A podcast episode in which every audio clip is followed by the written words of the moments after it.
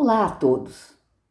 O psiquiatra Luiz Pereira Justo tem um blog, Estante do Justo, onde além de nos dar uma impressão criativa e bem escrita dos livros que lê, ele, ele escreve textos. Como ele mesmo diz, ele tem muito interesse pelas histórias e histórias humanas. E aí ele nos estimula a uma reflexão crítica. Hoje eu leio mais um dos seus textos. Eu recentemente li um outro texto dele e hoje é A Criança que Lê um Livro. Vamos ao texto. Crianças têm que fantasiar. Este é um dos principais recursos para lidarem com o desconhecido. O que, de outro modo, vale também para adultos. Se tiverem sorte em menor escala, com maior diversidade de funções, sujeição ao balizamento pelo pensamento crítico. As fantasias infantis são parte do desenvolvimento das capacidades na estruturação da personalidade, incluindo o instrumental para relacionamento com o mundo. Quanto mais uma criança puder criar a partir de elementos que lhe são oferecidos, maior tenderá a ser seu patrimônio para transitar no mundo que sempre apresentará mistérios, desafios, demandas e que também a frustrará. Diferentes mídias passaram a ser utilizadas com as cada vez mais sofisticadas tecnologias, destaque-se as eletrônicas. Algumas ofertam opções atraentes e de fácil apreensão, como joguinhos e variantes.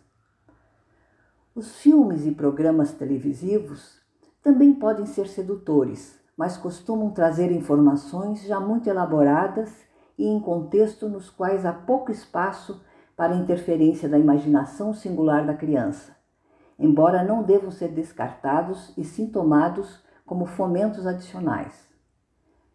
Bons livros infantis, especialmente os cuidadosamente ilustrados e com linguagens acessíveis, mas que estimulem o enriquecimento das possibilidades semânticas, tendem a contribuir mais para a ampliação da inteligência ou de certas dimensões dela, convidando a pequena pessoa a contribuir para o preenchimento dos espaços vazios de conhecimento ou de crenças. A criança estabelece modos diferentes de relação com os livros, comparados a outras mídias.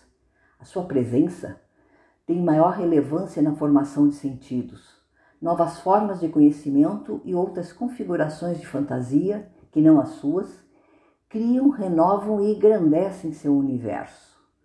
Isso conta para a liberdade do pensar e para os mecanismos de busca da verdade, que será infinita em seu período de vida.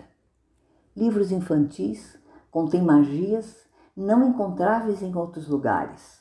Não devem ser tomados como formato desatualizado ou ultrapassado de entretenimento, educação e formação.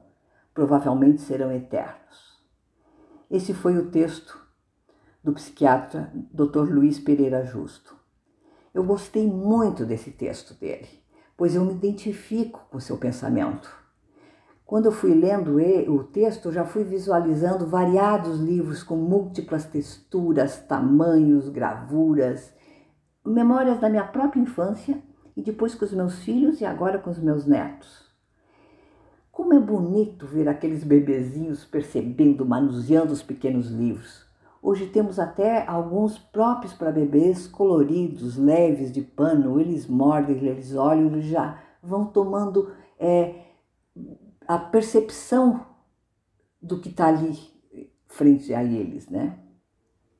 A minha trajetória de vida, ela se deu assim através de encantamento dos livros.